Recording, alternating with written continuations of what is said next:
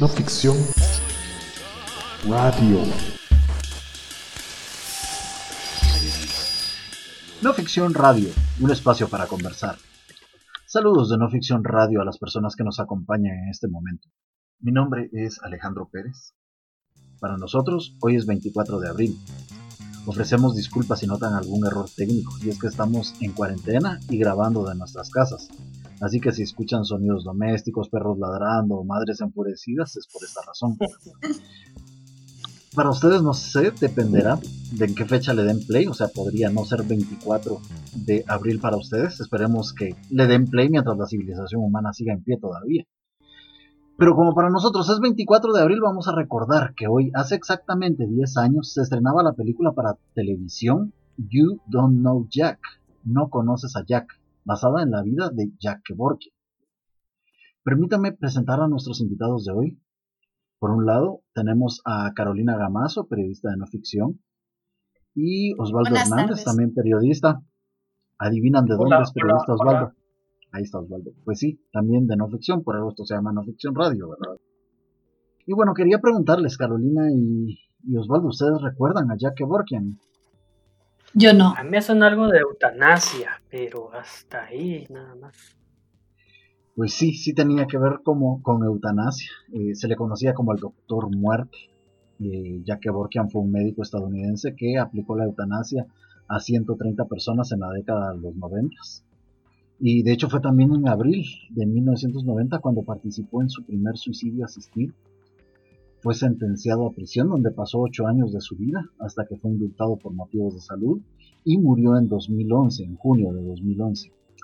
¿Y por qué hablamos del Doctor Muerte? Pues por lo irónico que resulta que hace 30 años este hombre se metió en problemas por el desencuentro entre las necesidades de sus pacientes y la sociedad del momento, mientras que lo que se vive en la actualidad es una dificultad para garantizar la vida de todos basándonos en las condiciones sociales actuales. Y hablando de eso, quería preguntarles qué opinan al respecto. Bueno, para empezar con Carol, esta dificultad para garantizar la vida en, la sociedad actual es un problema que vemos siempre y no es algo que haya surgido ahora con, esta pandemia, con esta enfermedad que estamos enfrentando en este momento de, de, la, de la enfermedad COVID-19, sino que es algo que, que pues en ciertas sociedades ha sido una constante, ¿verdad? No sé cómo lo ves tú. Eh, efectivamente es una constante lo de no poder garantizar la vida y sobre todo se ve en países como este donde, o sea, ahora justo hablando del COVID, eh, es difícil, por ejemplo, en Europa garantizar la vida ahora de las personas ancianas que se contagian. En Guatemala es difícil, por ejemplo, garantizar la vida de un niño de dos años que se contagia de una gripe.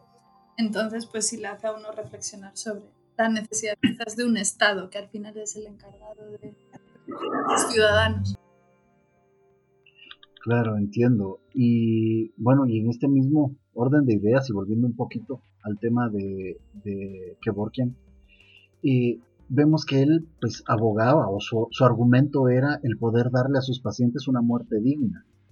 Sin embargo, en las condiciones de la sociedad actual y especialmente la guatemalteca es un poco difícil hablar de, de, muerte digna y tan siquiera de, de vida digna. ¿Cómo ves esto, Osvaldo?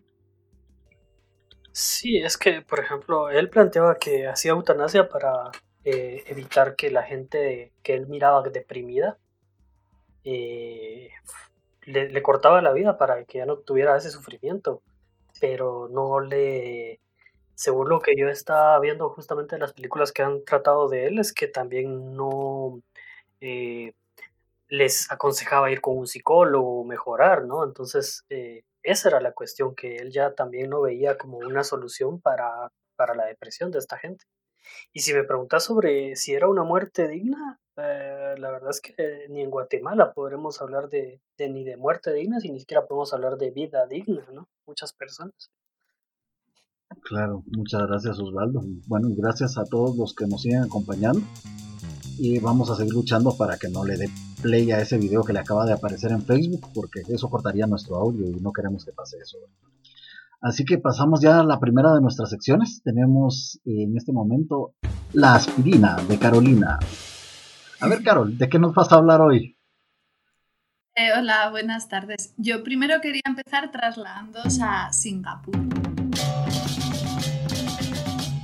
No sé si alguno de los sabéis algo de Singapur.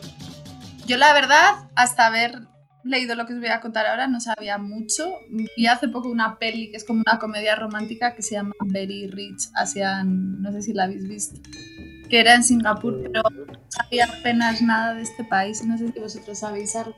Pues lo poco que sabía era que tuvo una dictadura en algún momento que lo llevó a, a entre medidas pues bastante cuestionables a eliminar cierto grado de corrupción que según se argumenta en algunos lados le permitió alcanzar el desarrollo económico.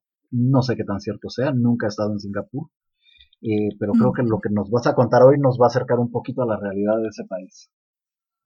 Bueno, yo quería hablaros de Singapur porque pensando un poco en de qué quería hablar en esta sección, eh, pensé que estamos todos como viviendo un drama, estamos en un ambiente bastante apocalíptico eh, catastrófico y en el día a día todos entramos varias veces en momentos de angustia porque todo lo que leemos es negativo, un montón de muertes, de contagios, de gente sin trabajo.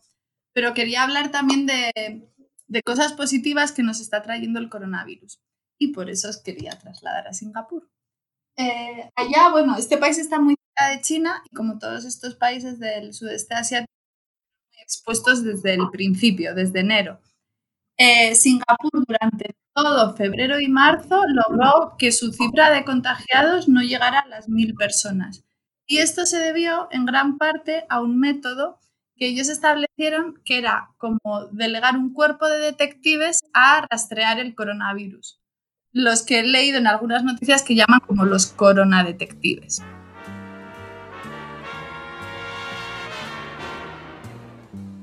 Ah, Corona detectives. Entonces, no, es porque, no es porque alguien los hubiera coronado como detectives, ¿verdad? Era, el nombre.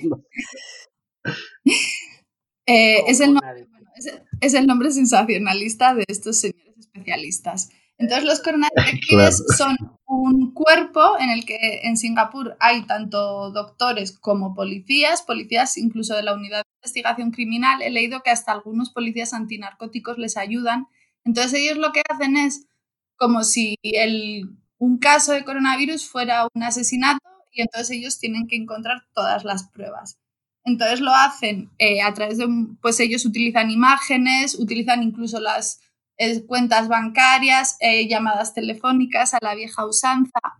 Entonces yo leí, por ejemplo, un testimonio de una mujer que era una maestra de yoga, que ella decía que de repente recibió una llamada telefónica y le dijeron que era del Estado y le preguntaron, ¿usted estuvo la semana pasada el martes a las 5 de la tarde en un taxi? Y ella se quedó así como y recordó que sí y le dijeron, usted posiblemente esté contagiada de coronavirus, debe guardar cuarentena.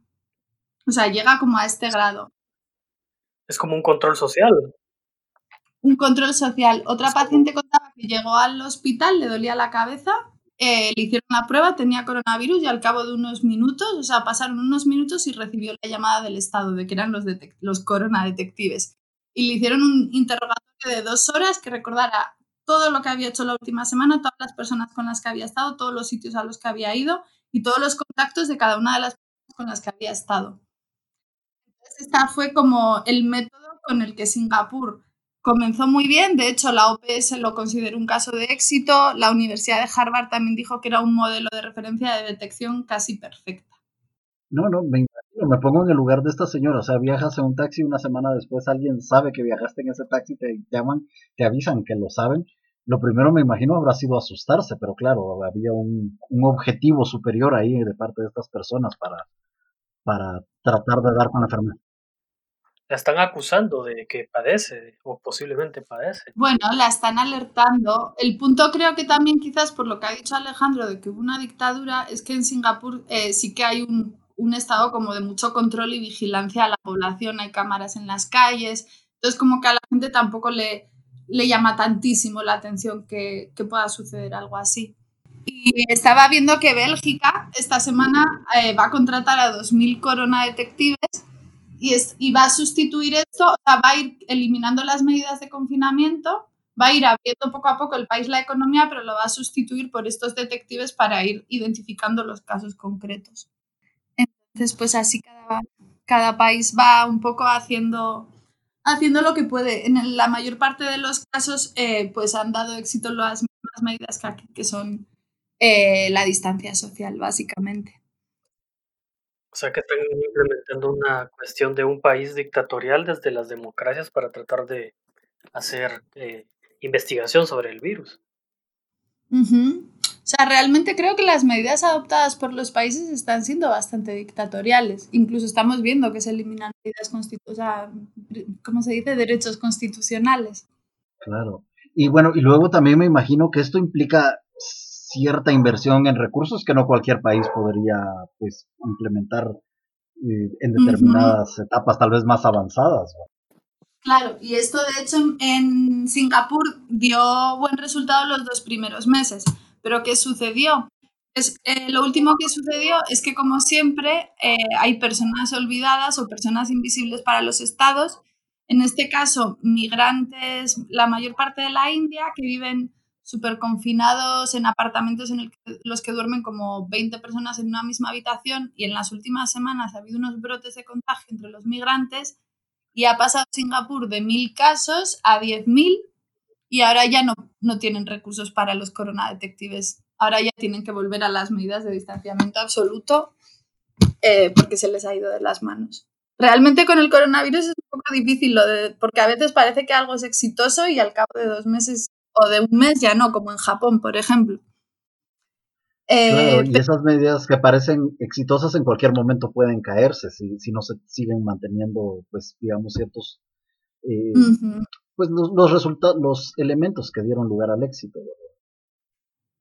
Efectivamente. Eh, pero sí, vi un artículo que estaba muy interesante, escrito por un microbiólogo español, que él escribía y decía 10 buenas noticias sobre el coronavirus. Y es desde el punto de vista científico. Eh, y me atención porque, por ejemplo, decía que en, en, el caso del coronavirus actual, en una semana se identificó cuál era el causante de esta nueva enfermedad. O sea, al, virus se tardó una semana en identificarlo. El médico este decía que en, el caso del SIDA, en el 81 se descubrió que existía esta nueva enfermedad y tardó dos años en identificar al nuevo virus. O sea, que aquí ha ido muy rápido, el genoma se tardó 10 días sin identificar, en unos pocos días ya había pruebas. Él menciona que a día de hoy ya hay ocho proyectos de vacunas en el mundo. O sea, que la ciencia realmente eh, pues, pues sí es una noticia positiva, porque ahora mismo contamos con muchísimos eh, métodos para contener este virus. Y esperemos que muy pronto la vacuna. Alemania, este, o sea, esta semana, Alemania ya recibió la aprobación del Estado para empezar a testear su vacuna. Inglaterra también empezó a testear esta semana su vacuna en humanos. Entonces, estamos cerca. Claro, lo que vemos es una especie como de carrera por alcanzar la vacuna, que pues podría ser beneficioso en la medida de que no hay un solo esfuerzo, sino que hay varios esfuerzos en este momento por llegar a ese punto en común. Y luego, bueno, yo recuerdo lo que me el doctor Joaquín Barno, ya quien entrevisté, que era de, bueno, Alemania tiene los recursos para producir sus mismos tests, su, misma, su propia vacuna, en el caso de Guatemala, como no hay recursos ni ningún tipo de inversión en ciencia y tecnología, solo el país tiene que esperar a que sean otros los que la desarrollen y esperar a que se la donen o se la vendan. Y quería, quería, terminar, esta, eh, quería terminar esta mi sección de buenas noticias hablando de algo que seguro que a todos nos da esperanza. Y es que en China una mujer de 103 años eh, superó el coronavirus. En una semana de hospital se curó y está tranquila en su casa. 103, ajá. 103 años. Y salió lista para la fiesta de nuevo, entonces. Y salió lista para la fiesta de nuevo, para bailar platillos como hacen los chinos.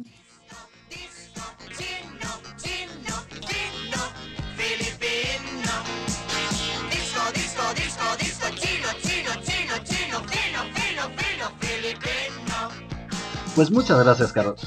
A ver, Osvaldo, también tenías algo para contarnos hoy, ¿verdad?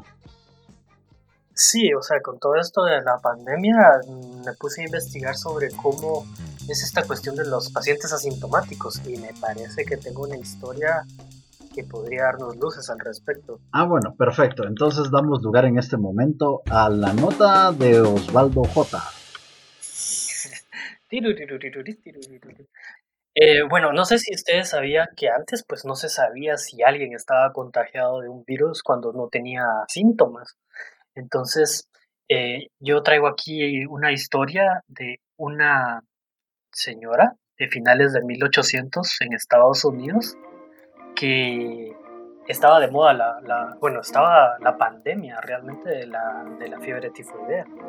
Y esta señora se llamaba María Malone y fue bautizada por el magnate de los medios periodísticos eh, Randall Hearst como María Tifoidea. Entonces, esta es la historia de María Tifoidea. Ay, qué bonito nombre. María Tifoidea para una cuenta de Instagram. Sí. Claro. O, de, o Twitter, ¿verdad? Que es viral. Ah, bueno, también, también. mejor. Pues imaginen ustedes que estamos en el puerto de Nueva York a- alrededor de 1889 y estamos viendo a los barcos llegando y un montón de emigrantes llegando a Estados Unidos, porque en esa época básicamente la mitad de todo Nueva York era migrante. Y en medio de toda esa muchedumbre viene una niña de 15 años llamada Mary Malone, acompañada de sus tíos que venía eh, de la ciudad de Cocktown en Irlanda del Norte. Y como muchos de ellas llegaba sin nada, a la espera de un futuro mejor, no sabía leer ni escribir, y lo único que sabía Mary Malone en ese momento es que podía cocinar. Y bueno, en, en Nueva York todavía estaba esta idea de que los ricos mantenían la tradición de la época victoriana, esa de tener muchos empleados y tener cada una, por ejemplo, mozos, mayordomos, lavanderas, cocineras, etcétera, etcétera, un montón de empleados a su disposición. Entonces, en ese contexto, era de esperar que, pues, nuestra protagonista de esta historia, Mary Malone, encontraría un trabajo rápido, ¿no? Y bueno, en la primera casa que trabajó, de pronto, a las semanas de que ella llegó a trabajar ahí, enfermó toda la servidumbre de la pandemia de la época, Salmonella tifi, la fiebre tifoidea. No sé si sabrán, pero la enfermedad esta de la fiebre tifoidea se contagia al ingerir alimentos contaminados por heces fecales. Pero no, o sea, teníamos a una, so- o sea, si había una epidemia, había, teníamos una sociedad completa comiendo heces de alguna manera, o sea, De hecho, esa es la cuestión. Si había una pandemia de tifoidea, te puedes imaginar que o sea, era condiciones de la época, la pobreza, la insalubridad, pero de, de hecho, justo lo que dices, todo el mundo estaba comiendo heces fecales en su comida. Esa es la, claro. la claro. cuestión. Entonces, nuestra Mari de nuestra historia, para 1900, ya había conseguido un empleo de dos meses como cocinera en Manhattan. Y durante ese tiempo, de nuevo, dos de sus compañeros extrañamente enfermaron de fiebre tifoidea. Pero pues no se levantaron alertas, no pasó nada, ¿no? Luego, dos años más tarde, ya en 1902, Mari pasó a trabajar a la cocina, esta vez de un abogado prominente de Nueva York, de estos que estaban destacando, ¿no? Eh, de hecho, hasta estaba viendo si se convertía en político y no sé cuánto. Entonces, por eso es que ella llega a trabajar, de hecho, a la casa de un famoso. Pero al mes de estar ahí cocinando, todo el personal, toda la servidumbre de este abogado enfermó de Salmonella tifi. Y al ser la única infectada, ella pasó a cuidarlos a todos. Claro, le pagaron algo extra para, para poder cuidar a sus compañeros. Este brote por estas circunstancias de que enfermó todo el personal, sí pasó a evaluarse por el sistema de salud. Y bueno, concluyeron que el primero infectado era la fuente de, de todo el contagio. Pero luego, dos años más tarde, en Espera, espera, 1904, espera, espera. ¿Quién era la fuente de contagio en este caso? ¿Era, era Mary Mellon? ¿El primer no, infectado? este, ella fue la única que no se contagió. Que no Ajá. presentó síntomas. Sí, que no presentó ningún síntoma exactamente. ¿Y entonces a quién le echaron la culpa? Al mayordomo, porque fue el primero que se enfermó. A él lo catalogaron como el Ah. paciente cero de esa, de esa, de esa ocasión. Claro, claro. Bueno, y entonces, dos años más tarde, Mari vuelve a encontrar trabajo como cocinera porque se sigue buscando la vida, ¿no? Es, es, es lo que había que hacer. Y esta vez encuentra trabajo en la casa de verano del presidente del, del banco Lincoln en Nueva York, Charles Henry Warren, que es importante porque hasta fue senador y pues otro famoso, ¿no? Y contratan a Mari.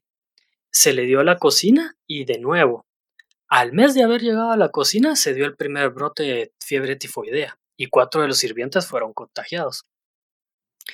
Las autoridades otra vez pusieron atención a este caso, ¿no? Y se concluyó que una de las lavanderas, la primera otra vez de haber tenido los síntomas, fue el paciente cero, la que había contagiado a todos.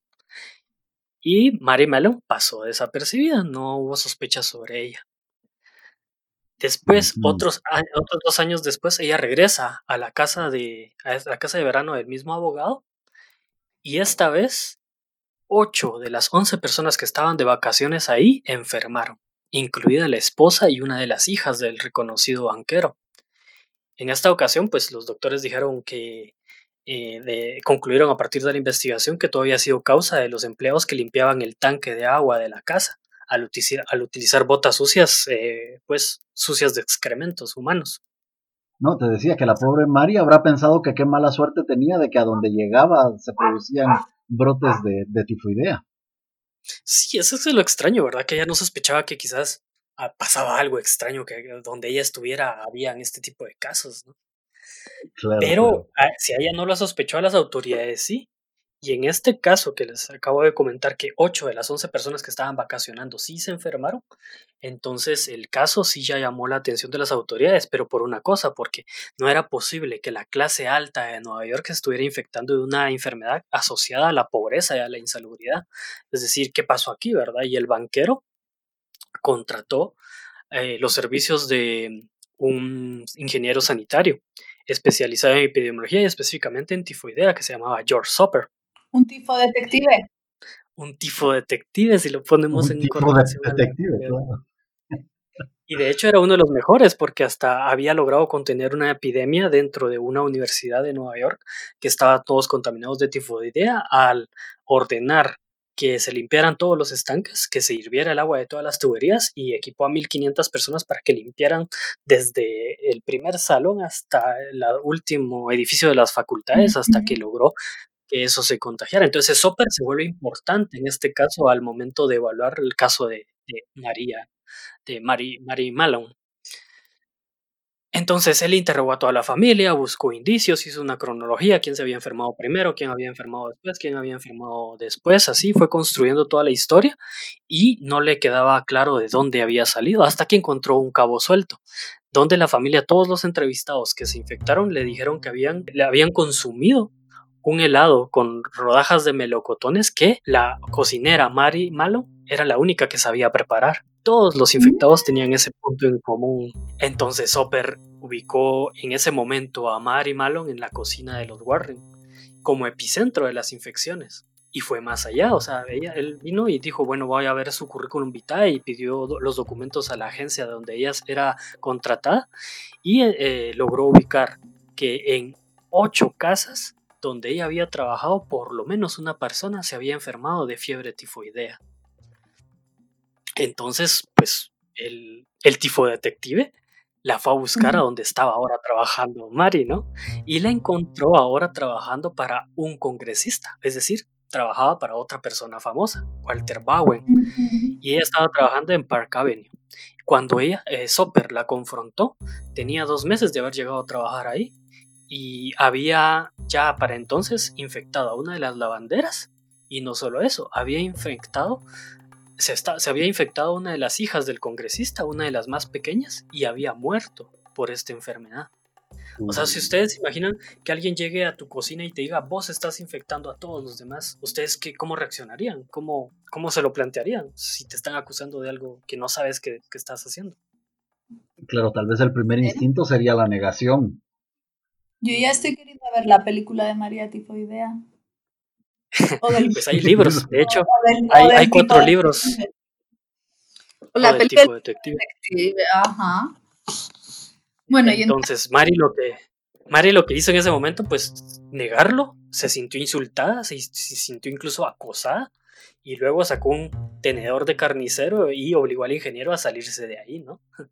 Mientras tanto, Soper pues difundió la noticia que Mary Malone era la que estaba llenando a todo el mundo de tifoidea y regó por todo el mundo en sus círculos en todos lados del vecindario, lo que llamó la atención de los diarios locales. Y ahí es donde entra un detalle importante porque cuando el New York American, un periódico propiedad de Randall Hearst, sacó el reportaje de ella, fue donde la bautizaron como María Tifoidea.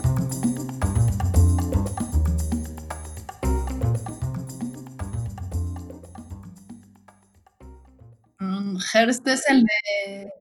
Este Hearst no es la peli esta del cuarto hombre o algo así, no es sobre él. No, es del Ciudadano Kane. Ah, Él es que Kane. inspiró al Ciudadano Kane de, de Orson Welles. Ajá. Vale, sí, sí. de ahí. Pero ahí ocurre una cuestión. Cuando sacan el reportaje, pues eh, este Randolph Hearst queda interesada en esta historia y le patrocinó a María eh, Malo la posibilidad de refutar a las autoridades de que ella estaba contagiada. Porque cuando la llegan a, recoger, la, la acusan así de manera mediática, la suben a una ambulancia, ella da patadas, se defiende, da puñetazos, no quiere, pero al final la atrapan y la llevan al hospital de Riverside y le hacen varios exámenes. En efecto, sale positiva de eh, tifoidea, pero a un mínimo grado. Es decir, era una paciente asintomática. Algo nuevo para la época. Eso era algo que no se sabía que existía. Claro, era como una portadora sana. Sí, era la primera portadora sana de tifoidea. Y mujer de armas tomar, ¿no? Esta María Tifoidea. Mujer de armas tomar porque la contratan. La contratarán los congresistas, gente de súper alto nivel, ¿no? Cuando ella se trata de defender, hace los estudios en muchos laboratorios de- pagados por el magnate de los medios y le dan que ella no tiene ninguna infección. Y trata de defenderse y pone incluso hasta amparos en contra de la Corte de Justicia y así. Pues la- el Ministerio de Salud o el la Secretaría de Salud de Estados Unidos eh, hace 160 evaluaciones, o sea, evalúa 160 heces de María Malo y todas da positiva de tifoidea. Con lo cual, ella le recomiendan pasar cuarentena y le envían a una isla en, en el norte de Nueva York para su confinamiento. Pasaría ahí por lo menos un año de cuarentena hasta que cambiaron al director de la Secretaría de Salud y se apiada de ella un año después y le dice que em, pues que puede salir de la cuarentena que había llevado ya casi un año con una sola condición, la deja en libertad que no siga cocinando nunca más. O sea, le prohíben el único oficio en la que ella se ha podido dedicar en las últimas, en los últimos años. Yo tengo una duda que es, ¿por qué nadie le decía, María Tifoidea, lávate las manos? En ese momento todavía no se Era sabía que lavarse la- las manos era la manera de desactivar los virus. Sí, era la época donde tiraban las heces a la calle, las, los canales Ajá. estaban a flor de tierra, este, vos te, te ibas al baño y lo que hacías era agarrar la cubeta y tirarla por la ventana. O sea, Lavarse las manos todavía no estaba contemplado como una medida. Y otra duda es, eh. ¿es un virus o es una bacteria? En este caso, la tifoidea es un bacilo. Un bacilo que entra a tu organismo y lo, lo- la sangre lo, lo asimila y ya lo expulsas mediante las heces fecales, pero quedas contaminado. Pero quedas contaminado siempre porque esta, esta chica siempre está, o sea, ella siempre tenía dentro la bacteria. Sí, ella lo tenía, pero era sintomática. pero nunca se curaba. No, nunca se curaba porque nunca presentaba todos los síntomas por para dar el tratamiento que tenía que llevar, ¿no? Porque, de hecho, el tratamiento para la tifoidea se logró eh, especificar hasta 1911 y la vacuna, la vacuna salió hasta 1940. Y estamos hablando de la primera década de 1900, ¿no? Entonces, en ese contexto, lo que vemos después es que eh, Mari eh, sale de la, de la cuarentena y la condicionan para que no cocine más. Y ella se dedica a la lavandería. Pero el sueldo de una lavandera no se compara al sueldo de una cocinera. Y lo que hace ella es eh, tratar de desaparecer, porque tenía que firmar un libro cada tres meses y de repente no llega. y se cambia el nombre, se cambia el nombre de Mary Mellon a Mary Brown y se dedica de nuevo a cocinar, pero nadie la detecta. Hasta, hasta, hasta en 1915, cuando se dio un nuevo brote de tifoidea en el Hospital de Maternidad de Manhattan, donde 25 miembros del personal enfermaron y se cobró la vida de dos enfermeras. Entonces de inmediato las autoridades reaccionaron y, bueno, establecieron una investigación, ¿no? Y encontraron que en la cocina, adivinen quién estaba cocinando. No tengo idea. Mary, Brown. Mary Brown. Mary Brown. Mary Mellon o María Tifoidea.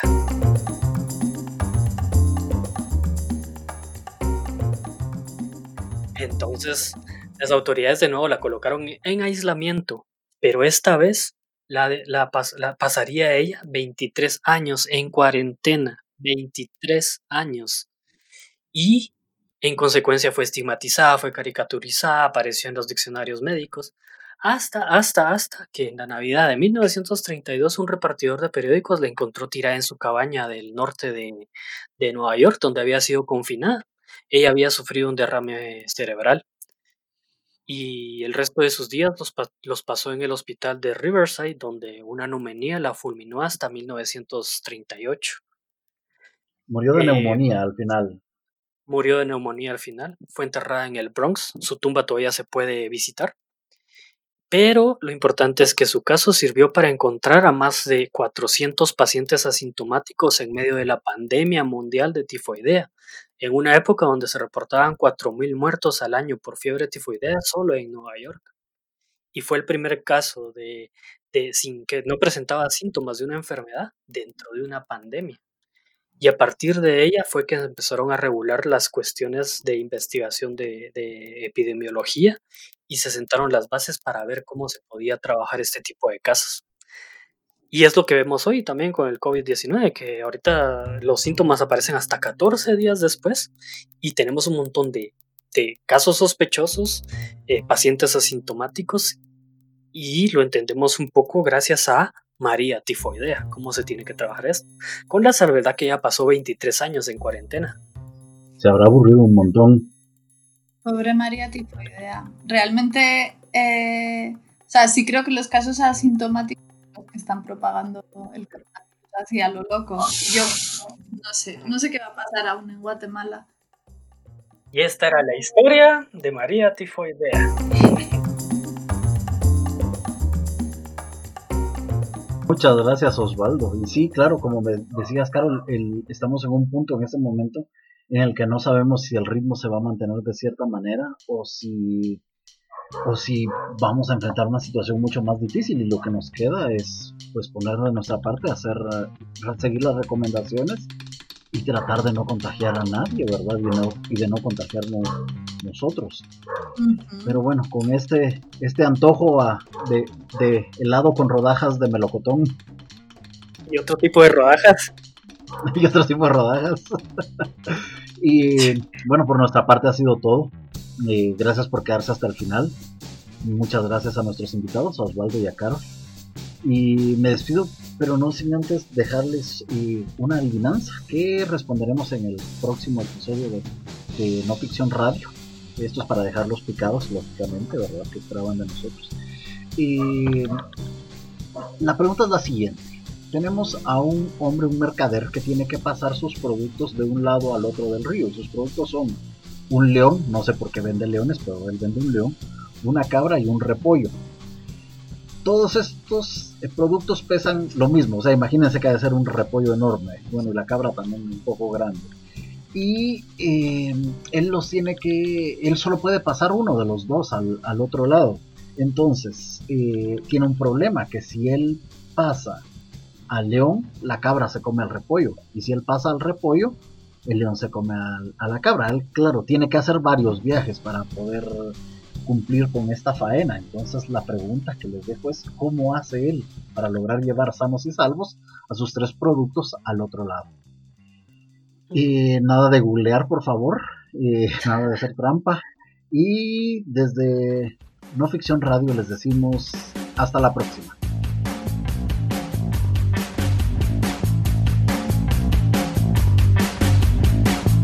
Radio es el podcast de las historias reales, periodismo narrativo de investigación y datos desde Guatemala. Síguenos en nuestras redes sociales y todas las plataformas de podcast como arroba no y en nuestra página www.noficción.com.